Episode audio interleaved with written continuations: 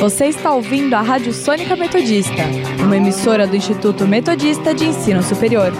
Transmitindo do edifício Delta do campus universitário em Rude Ramos, São Bernardo do Campo. Rádio Sônica Metodista, a rádio da Metô.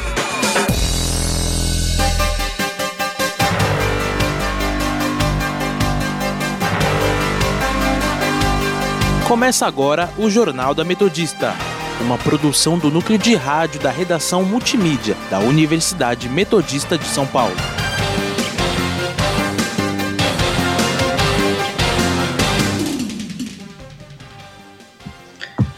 Boa tarde, eu sou o Gabriel dos Santos. E eu sou a Vitória Rossi. Agora são 5 horas da tarde, está começando o Jornal da Metodista. Você pode nos seguir pelo Instagram, arroba portal RR Online ou Sônica Metodista. Também estamos na Rádio Sônica pelo Spotify.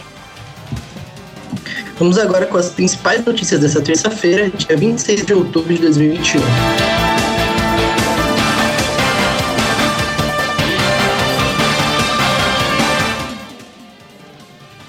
Número da Covid-19 no Brasil e no ABC.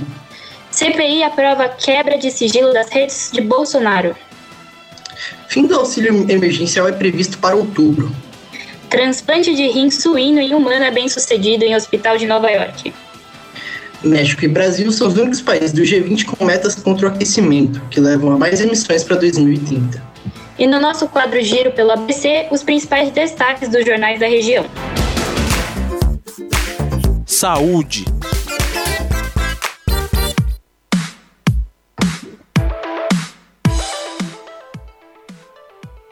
O Brasil registrou na noite dessa segunda-feira 230, 200, perdão, 203 mortes por Covid-19 nas últimas 24 horas. Com isso, o total de óbitos chegou a 600 e, perdão, a 605.884 desde o início da pandemia. A média móvel de morte nos últimos sete dias ficou em 333, abaixo de 400 pelo 14º dia seguido. Em comparação com a média de 14 dias atrás, a variação foi de 8, 8, 8 menos por cento com a ponta de estabilidade. Já o ABC registrou mais 5 mortes por Covid e agora o total de óbitos chega a 10.936. A média móvel de óbitos pela doença na região chega a 5 nos últimos 7 dias, uma variação de menos 19,5% em relação a 14 dias atrás. Nos casos foram registrados mais de 341, totalizando 266.551 desde o início da pandemia.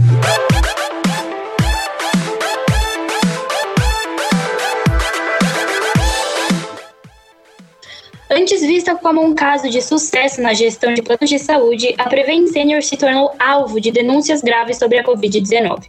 A empresa é investigada sob suspeitas de pressionar médicos a receitarem medicamentos sem eficácia comprovada para a Covid e de ocultar mortes de estudos realizados para testar a eficiência no tratamento para a doença.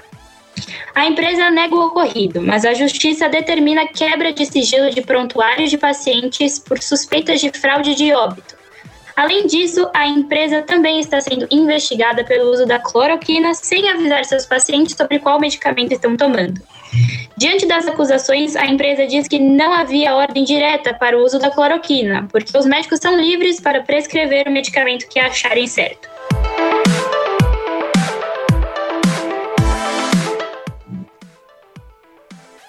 O Ministério da Saúde não tem previsão para publicar o protocolo sobre a flexibilização do uso de máscaras. A estimativa inicial era de que o protocolo elaborado pelo Departamento de Ciência e Tecnologia fosse publicado até o fim de outubro. Sem uma diretriz unificada, locais como Rio de Janeiro e Distrito Federal estudam tornar o uso facultativo por conta própria.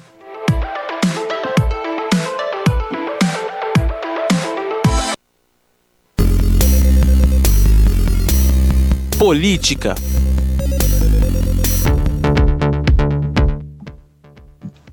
A CPI da Covid-19 aprovou a quebra do sigilo do presidente Jair Bolsonaro nas redes sociais.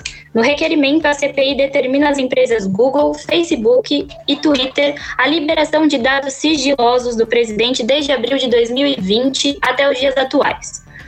Outro requerimento aprovado pela CPI foi uma investigação pelo ministro Alexandre de Moraes, do STF, relator do inquérito de fake news.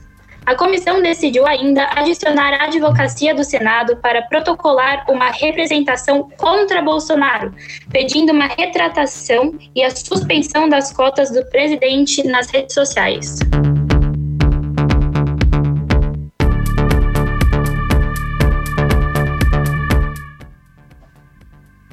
Eduardo Cunha pretende voltar à política como deputado federal por São Paulo. O ex-presidente da Câmara precisa antes ter seus direitos políticos restaurados. Cinco anos após comandar a sessão da Câmara que pôs fim ao segundo mandato de Dilma Rousseff, durante a sessão de autógrafos do seu livro Tchau Querida, Cunha revelou ainda que não pretendia fazer momento, do momento um evento. Segundo ele próprio afirmou, é mais para basicamente me colocar. Como pretende me candidatar, fazer em São Paulo tem um simbolismo. Segundo o ex-deputado, ainda não sabe dizer por qual partido se lançaria. Sua filha, que também vai disputar uma cadeira no Planalto pelo Rio de Janeiro, vai se desfiliar do MDB.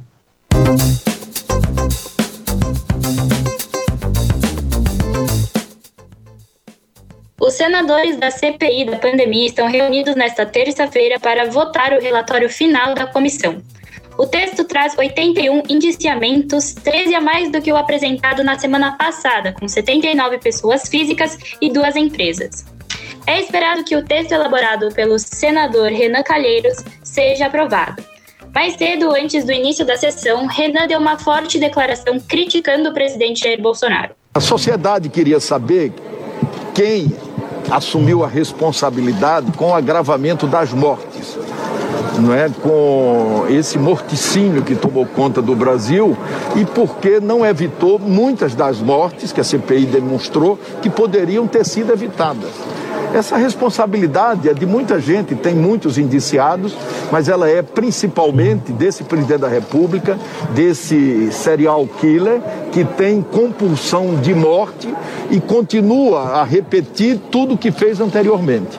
Agora, com a declaração de que a vacina pode. É, proporcionar AIDS, né, ele demonstra claramente que não tem respeito nenhum com a vida dos brasileiros e nem zela pela saúde pública. Bolsonaro é mencionado 80 vezes no relatório e lidera a lista dos supostos crimes com 10 citações. A comissão ainda pede o afastamento do presidente de todas as redes sociais por proteção à população. A votação final do relatório deve acontecer por volta das seis e meia da tarde. Economia.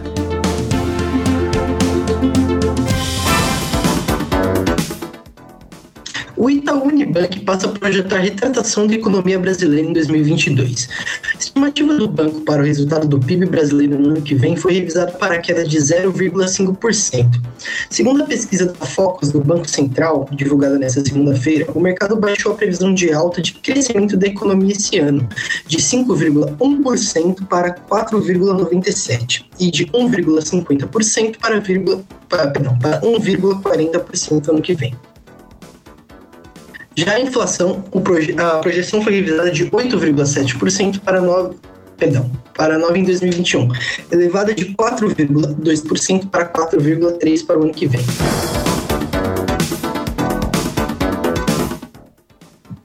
O fim do auxílio emergencial deve deixar mais de 22 milhões de brasileiros sem nenhuma ajuda do governo a partir do primeiro dia de novembro. Na semana passada, o ministro da Cidadania, João Roma, anunciou que o auxílio será terminado em outubro e não será prorrogado. Já a Bolsa Família deve acabar em novembro, quando deverá entrar em vigor o programa Auxílio Brasil, que vai pagar o valor de 400 reais até o final de 2022.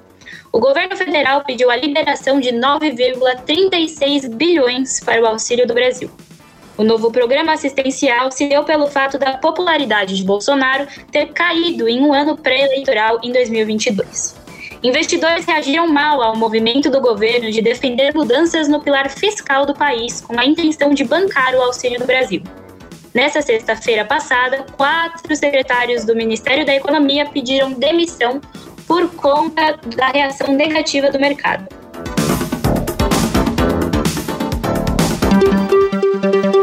Indicadores econômicos.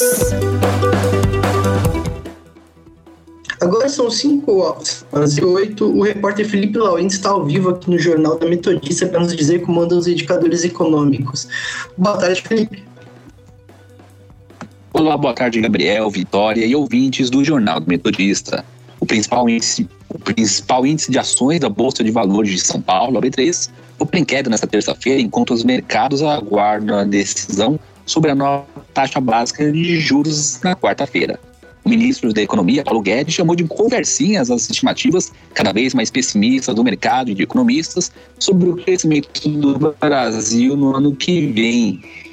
E disse que o país vai voltar a crescer de novo. Às 5 horas e 8 minutos, o Ibovespa levava 1,37% a 106.793 pontos. No acumulado da semana, acumulou uma queda de 7,28%, a maior desde o início da pandemia no país em março do ano passado. Já o dólar opera em alta na terça-feira. Às 5 horas e 8 minutos, a moeda norte-americana subia 0,17%, cotada a R$ 5,56. Com o resultado, passou a acumular a alta de 2,04% no mês e no ano o avanço é de 7,12%. Na visão do mercado, as manobras para furar o teto dos gráficos do dólar e no Comitê de Política Monetária do Banco Central, que decide, nessa, que decide amanhã perdão, a nova taxa básica de juros, que atualmente está em 6,25% ao ano. Por hoje é só, eu volto com você, Gabriel. Obrigado pelas informações, Felipe.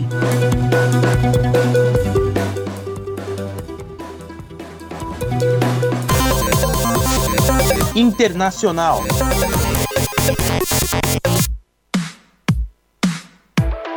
Cirurgiões americanos afirmam ter transplantado um rim de um porco para um humano com sucesso. Essa superação é um marco para resolver a demora na fila de transplantes.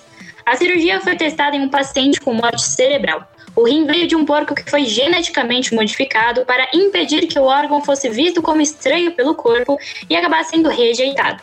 O médico responsável pela equipe que realizou a cirurgia, Robert Montgomery, disse que o, é o avanço mais importante da era até agora.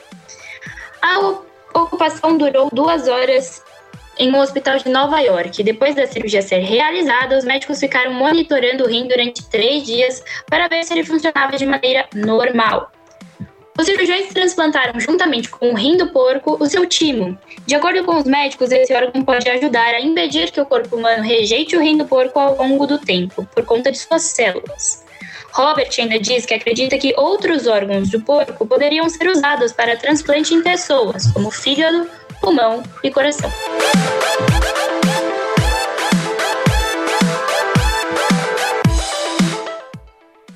No México, advogados do famoso narcotraficante El Chapo pedem anulação do julgamento. A defesa de Joaquim Guzman alega que um dos jurados teria sido influenciado pela cobertura da mídia. Principais argumentos se baseiam em que um dos jurados, sob a condição de anonimato, contou ao site de notícias Vice que ele e outros souberam do caso pela imprensa e nas redes sociais durante o processo, o que era proibido. Foi dito também que o isolamento total de El Chapo, desde sua extradição aos Estados Unidos em janeiro de 2017, os impediu de colaborar em sua defesa, antes e durante o julgamento.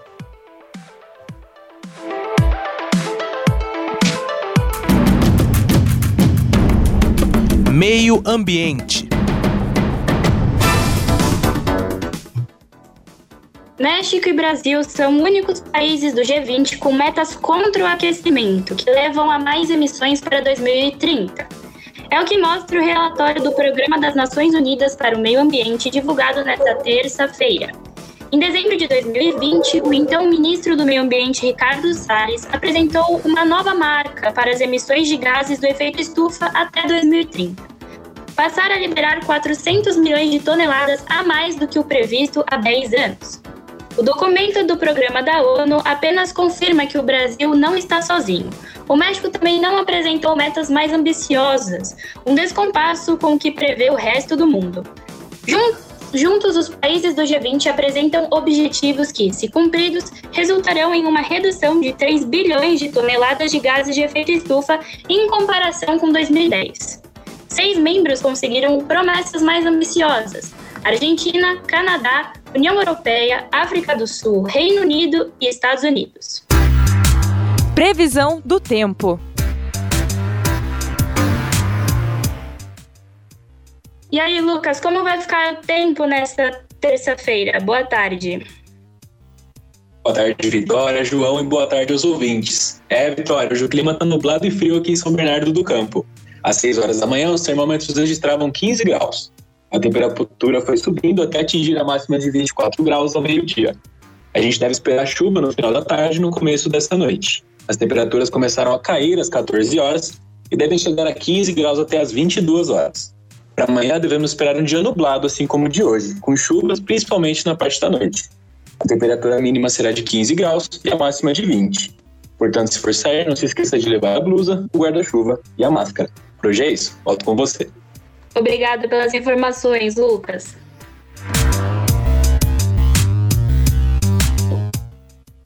Agora são 5h14 e vamos conferir o nosso giro pela ABC, trazendo as principais manchetes dos jornais da região.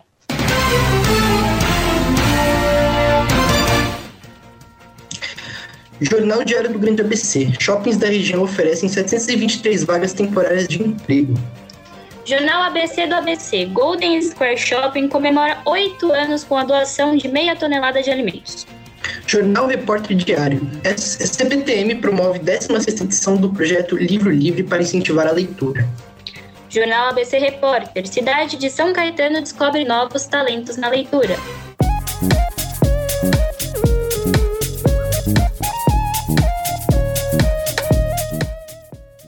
E termina aqui mais uma edição do Jornal Metodista. O jornal vai ao ar ao vivo de segunda a sexta-feira, às 5 horas da tarde e reprisa às 9 horas da noite. E você, caro ouvinte, pode continuar nos acompanhando pelo Instagram, arroba portal online ou arroba, arroba Sônica Metodista. Não se esqueça que a Rádio Sônica está no Podosfera, além do Mixcloud que você pode ouvir no Spotify, Deezer, Google Podcasts, Pocket Casts, Rádio Public, iTunes, Overcast e Castro. Para mais informações, acesse o nosso portal através do endereço www.metodista.br/online.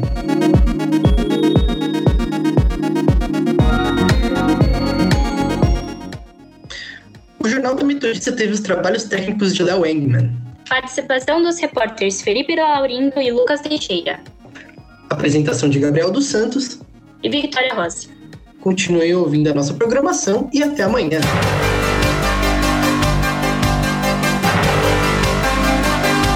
Fica por aqui o Jornal da Metodista, uma produção do núcleo de rádio da redação multimídia da Universidade Metodista de São Paulo.